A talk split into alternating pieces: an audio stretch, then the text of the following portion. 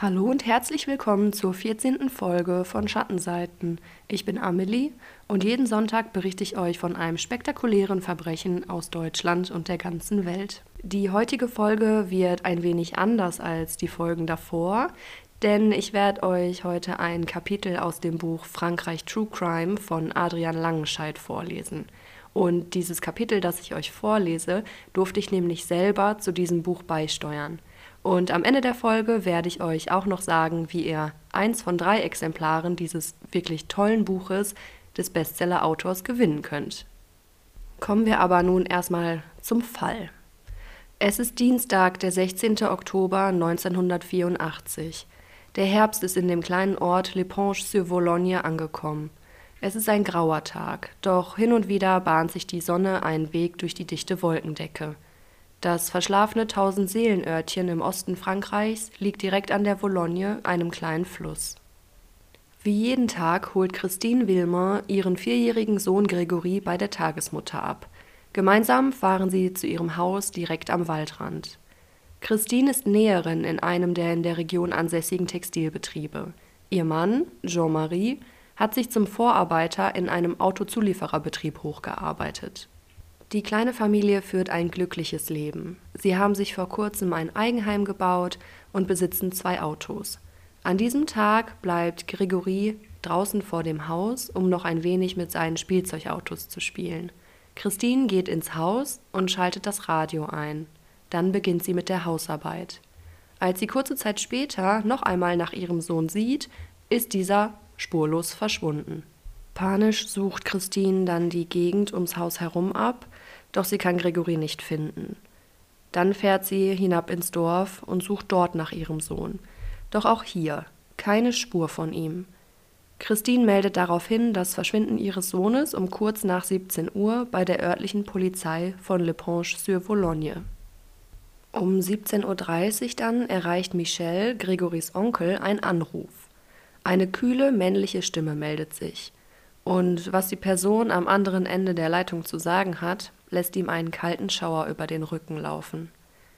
Ich habe mich gerecht. Ich habe den Sohn des Chefs genommen. Ich habe ihn erdrosselt und in die Vologne geworfen. Michel informiert die Familie natürlich sofort und auch die Polizei, die direkt mit der Suche nach dem kleinen Gregory beginnt. Gegen 21 Uhr am selben Abend ziehen Ermittler dann die Leiche eines kleinen Jungen aus dem Fluss mitten im Ortskern von Docelle, nur wenige Kilometer flussabwärts vom Ort von Gregorys Verschwinden entfernt. Schnell wird klar, es ist Gregory. Hände und Füße sind mit Seilen gefesselt und die kleine Wollmütze ist ihm bis zum Kinn heruntergezogen. Mit einem weiteren Seil um den Hals des Jungen wurde die Mütze so festgeschnürt, dass sie nicht hochrutschen kann so, als hätte der Täter dem Jungen während der Tat nicht in die Augen sehen wollen. Gregory ist ein kleiner, zierlicher Junge mit braunem Haar und braunen, freundlichen Augen. Er sieht friedlich aus. Der Gerichtsmediziner findet keine Abwehrverletzungen am Körper und stellt als Todesursache dann den Tod durch Ertrinken fest. Die geschockte Familie Wilmer erhält am Tag nach Gregorys Tod einen anonymen Brief. Ich hoffe, du stirbst vor Trauer. Dein Geld kann dir deinen Sohn auch nicht mehr zurückgeben. Das ist meine Rache, du armer Trottel. Dieser Brief wurde einen Tag zuvor, also an dem Tag, an dem Gregory ermordet wurde, gegen 17 Uhr in Leponge-sur-Vologne gestempelt. Das deckt sich dann auch mit der Uhrzeit, zu der Gregory aus dem Vorgarten der Wilmers verschwand. Dieser Brief ist jedoch nicht der erste Brief, den die Familie von dem unbekannten Absender erhält. Bereits seit etwa vier Jahren erreichen sie immer wieder Nachrichten und Anrufe. Der Rabe, wie ihn die Öffentlichkeit tauft, hetzt gegen die Familie. Ab 1981 klingelt bis zu 27 Mal am Tag das Telefon. Der Anrufer beschimpft und beleidigt Christine und Jean-Marie und droht damit, Christine oder Gregory etwas anzutun – Außerdem kennt er anscheinend einige Geheimnisse der aus über insgesamt 60 Mitgliedern bestehenden Familie. Der Rabe wird zu einem Teil des Lebens der Familie Wilmer. In einem Anruf sagt der Rabe: Ich beobachte gerade den kleinen Gregory mit meinem Fernglas. Ich sehe genau, wie er vor dem Haus spielt. Irgendwann werde ich ihn mir holen. Als die Anrufe anfangen, sind Christine und ihr Mann mehr als wachsam und lassen Gregory nicht mehr aus den Augen. Doch über Jahre hinweg terrorisiert der Rabe weiter die kleine Familie. Am 4. März 1983, über eineinhalb Jahre vor Gregorys Tod, finden Christine und Jean-Marie einen Brief ohne Umschlag hinter den Fensterläden ihres Hauses. Ich werde euch das Fell über die Ohren ziehen, Familie Wilmer, steht darauf. Ein weiterer Brief trifft am 27. April 1983 bei den Großeltern von Gregory ein, in dem sie aufgefordert werden, den Kontakt mit Jean-Marie und seiner Familie abzubrechen. Wenn sie das nicht täten, würde etwas Schlimmes geschehen. Sie hätten die Wahl Leben oder Tod. Etwa drei Wochen später, am 17. Mai 1983, erreicht die Großeltern von Gregory dann ein letzter Brief, in dem ihnen erneut gedroht wird. Aber auch, dass der Rabe die Familie nun in Ruhe lassen würde, da seine Drohungen anscheinend nichts bringen und die Familie ihr Fehlverhalten nicht einsehen würde. Das war dann auch tatsächlich der letzte Brief des Rabens, der bei der Familie eintraf. Über eineinhalb Jahre wurde es still. Bis eben zu dem Tag nach Gregorys Tod. Die gesamte Familie von Gregory wird verhört. Außerdem werden auch alle Familienmitglieder zu einem Schreibtest aufgefordert, damit ihre Handschrift mit der auf den Briefen des Raben verglichen werden kann. Die ersten Stunden und Tage nach einem Verbrechen sind für die Aufklärung am wichtigsten. Für die Ermittler steht dann schnell fest, dass der Täter innerhalb der Familie zu finden sein muss, da der Rabe anscheinend Dinge weiß, die nur ein Familienmitglied wissen kann. Doch leider wird es nicht ganz so einfach wie zunächst angenommen. Denn das Schicksal meint es nicht gut mit den Eltern von Gregory, die sich nichts mehr wünschen, als den Tod ihres Sohnes aufzuklären. Relativ schnell gerät Bernard Laroche, Jean-Marie Wilmers Cousin, in den Fokus der Ermittlungen. Einige Hinweise belasten ihn schwer. Bernard fährt ein grünes Auto und von mehreren Zeugen wurde am Tag von Gregorys Verschwinden ein grüner Wagen in der Nähe des Hauses der Familie Wilmer gesichtet. Außerdem entdecken die Ermittler auf dem Brief, der kurz nach Gregorys Tod auftauchte, eine durchgedrückte Unterschrift. Die Buchstaben L, B sind dort deutlich zu erkennen. Und genau auf diese Art und Weise unterschreibt Bernard immer seine Briefe. Zudem war Bernard auch schon immer neidisch auf den erfolgreichen Jean-Marie gewesen, dem das Glück im Leben einfach nur zuzufliegen schien. Doch was Bernard am schwersten belastet, ist die Aussage seiner Schwägerin, der zu dem Zeitpunkt der Tat 15-jährigen Muriel Boll. Muriel ist eine hübsche junge Frau mit feuerroten, lockigen Haaren. Wie alle Familienmitglieder wird sie von den Ermittlern befragt. Was sie den Ermittlern erzählt, lässt Bernard dann nur noch mehr in den Mittelpunkt der Ermittlung rücken. Muriel berichtet nämlich, dass Bernard Laroche sie am Tattag ganz unerwartet mit dem Auto von der Schule abgeholt habe und bei ihm im Auto auch sein vierjähriger Sohn Sébastien saß. Muriel stieg in das Auto ein und nach ihrer Aussage fuhr Bernard dann zum Hause der Familie Wilmer. Gregory habe vor dem Haus gespielt und als er Bernard erkannte, ließ er sich widerstandslos von ihm zum Auto bringen, und zu viert fuhren sie dann an einen Ort, den Muriel jedoch nicht genauer beschreiben kann. Während der Fahrt alberte Gregory mit seinem Cousin Sébastien herum. Irgendwann habe Bernard dann einfach angehalten, sei mit Gregory ausgestiegen und davongegangen. Nach einigen Minuten sei er dann zum Auto zurückgekehrt, jedoch ohne Gregory. Anschließend seien sie dann nach Hause gefahren. Aufgrund dieser Aussage wird Bernard Laroche wegen Mordverdachts in Untersuchungshaft genommen. Muriel wirkt auf die Beamten glaubhaft und sie möchten sie auch weiter befragen, um auch die letzten Ungereimtheiten zu klären. Doch in Frankreich darf man sie zu diesem Zeitpunkt nur auf richterliche Anordnung länger als 24 Stunden auf der Polizeiwache befragen. Und der Untersuchungsrichter lehnt den Antrag der Ermittler ab. Es ist nämlich ein langes Wochenende in Frankreich und der Untersuchungsrichter sieht keinen Anlass dazu, dieses zu unterbrechen. So entlassen die Ermittler dann Muriel mit einem unguten Gefühl im Bauch, denn sie haben die Vermutung, dass sie zu Hause von ihrer Familie unter Druck gesetzt werden würde, da sie dafür verantwortlich ist, dass der Mann ihrer Schwester wegen ihr jetzt im Gefängnis sitzt. Nachdem das Wochenende dann vorüber ist, widerruft Muriel dann auch tatsächlich ihre Aussage und wirft den Beamten vor, dass die Aussage nur aufgrund immensen Drucks seitens der Beamten entstanden sei. Der Untersuchungsrichter hatte zudem eine wichtige Frist versäumt, was Muriels erste Aussage unverwertbar vor Gericht machte. So schwimmt dann das wichtigste Beweismittel für die Ermittler die Vologne hinab. Als die Verhandlung beginnt, wartet man nach wie vor auf das Schriftgutachten sowie den Autopsiebericht. Ein weiterer Verfahrensfehler macht zudem das Gutachten der durchgedrückten Unterschrift des Bekennerschreibens unverwertbar. So steht der Richter ohne einen einzigen Beweis gegen den Hauptverdächtigen Bernard Laroche da. Da man Bernard Laroche nun nichts nachweisen kann, wird er freigelassen. Dieser Umstand macht Gregorys Vater, Jean-Marie, wahnsinnig vor Schmerz. Der Mörder seines Sohnes ist einfach so auf freien Fuß gesetzt. Rasend vor Wut nimmt Jean-Marie sich ein Jagdgewehr und fährt zum Haus von Bernard. Etwa fünf Monate nach Gregorys Tod stirbt ein weiteres Familienmitglied. Jean-Marie richtet Bernard in dessen Vorgarten mit einem einzigen gezielten Schuss ins Herz hin.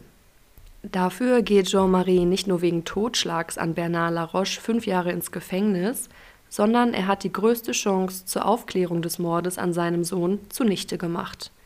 Dem Untersuchungsrichter ist mittlerweile nach all den Verfahrensfehlern der Fall entzogen worden. In aller Öffentlichkeit wird Christine Villemain, Gregorys Mutter, an den Pranger gestellt. Für die Öffentlichkeit ist sie die Mörderin und Bernard Laroche sei ein unschuldiges Opfer eines trauernden Vaters gewesen. Später wird Christine Wilmer auch tatsächlich für den Tod ihres Kindes angeklagt und das ganze Dorf stellt sich gegen sie und ihren Mann. Ihnen wird vorgeworfen, dass sie gemeinsam ihr Kind loswerden wollten und daher den Raben fingierten, damit sie nicht unter Verdacht geraten. Arbeitskolleginnen von Christine sagen aus, dass sie sie am Tag der Tat gegen 17 Uhr bei der Post gesehen haben. Dort habe sie einen Brief eingeworfen. Als Christine verhaftet wird, ist sie im sechsten Monat schwanger. Doch die Vorwürfe stellen sich alle als haltlos heraus und so wird Christine 1993 endgültig des Verdachts freigesprochen, dass sie etwas mit dem Tod ihres Sohnes zu tun hat. Im gleichen Jahr kommt auch ihr Mann Jean-Marie wieder aus dem Gefängnis frei. Die Ermittlungen haben gezeigt, dass die drei Arbeitskolleginnen von Christine sich einfach im Datum geirrt haben. Sie hatten Grigorys Mutter einen Tag vor der Tat bei der Post gesehen und Christine Wilmer hat dort an diesem Tag einen Bestellschein eines Versandhändlers eingeworfen. Nun wird der Fall von dem jetzt zuständigen Richter vollständig neu aufgewickelt. Er geht jeder einzelnen Spur nochmal nach. Er geht alle Aussagen der Zeugen und Familienmitglieder durch, doch auch er kann den Mörder nicht dingfest machen. Die Familie hält dicht zusammen und schweigt. Muriel weigert sich weiterhin, ihre Aussage zu wiederholen, und mit der Zeit verschwindet die Hoffnung, dass man Gregorys Tod noch aufklären kann. Der Untersuchungsrichter gibt nicht auf, das Rätsel um den kleinen Gregory noch zu lösen. Doch ehe er die erlösenden Beweise ermitteln kann, erleidet er einen Herzinfarkt und verliert sein gesamtes Gedächtnis. In einem Tagebucheintrag einige Zeit vor seinem Herzinfarkt schreibt er, es liegt sowas wie ein Fluch auf diesem Fall. Mehr als 35 Jahre später ist der Mörder des kleinen Gregory nach wie vor nicht identifiziert. All die Fehler, die während des Verfahrens geschehen sind und die große Betroffenheit, die dieser Fall in der Öffentlichkeit auslöste, machen ihn zu ja, dem berühmtesten Cold Case Frankreichs. Zudem forderte der Fall im Jahr 2017 noch ein weiteres Todesopfer. Der Untersuchungsrichter, der zuerst die Leitung des Verfahrens innehatte und der beschuldigt wird, das Verfahren völlig verfuscht zu haben, weil wegen ihm so viele Fehler passierten, Genau diesen Richter fand man tot in einem Sessel sitzend, eine Plastiktüte über dem Kopf und eine leere Whiskyflasche zu seinen Füßen in seiner Wohnung auf. Er hatte sich das Leben genommen. Bis heute wird daran gearbeitet, den Fall doch noch irgendwann lösen zu können. Die Ermittler arbeiten immer wieder alle Fakten aus den Akten durch und dabei stießen sie auch tatsächlich auf neue Ansätze. Sie gehen nun davon aus, dass Gregory bereits bewusstlos war, als man ihn fesselte und in den Fluss warf. Denn an seinem Körper wurden keine Verletzungen gefunden, die darauf hindeuten, dass er im Fluss umhergetrieben ist, bevor er starb. Außerdem hatte zu dem Zeitpunkt, als man ihn aus dem Wasser zog, die Leichenstarre noch nicht eingesetzt. Das bedeutet, dass er nicht bereits gegen 17.30 Uhr in den Fluss gelegt worden sein konnte, denn wäre dies der Fall gewesen, hätte die Leichenstarre bereits eingesetzt, als man ihn fand. Somit muss Gregory zu einem späteren Zeitpunkt, kurz vor dem Auffinden durch die Beamten, dort abgelegt worden sein. Zudem wurde am Flussufer eine Insulinspritze gefunden, der im vorherigen Verfahren keinerlei Aufmerksamkeit zukam. Zufälligerweise litt Muriels Mutter an einer schweren Diabeteserkrankung.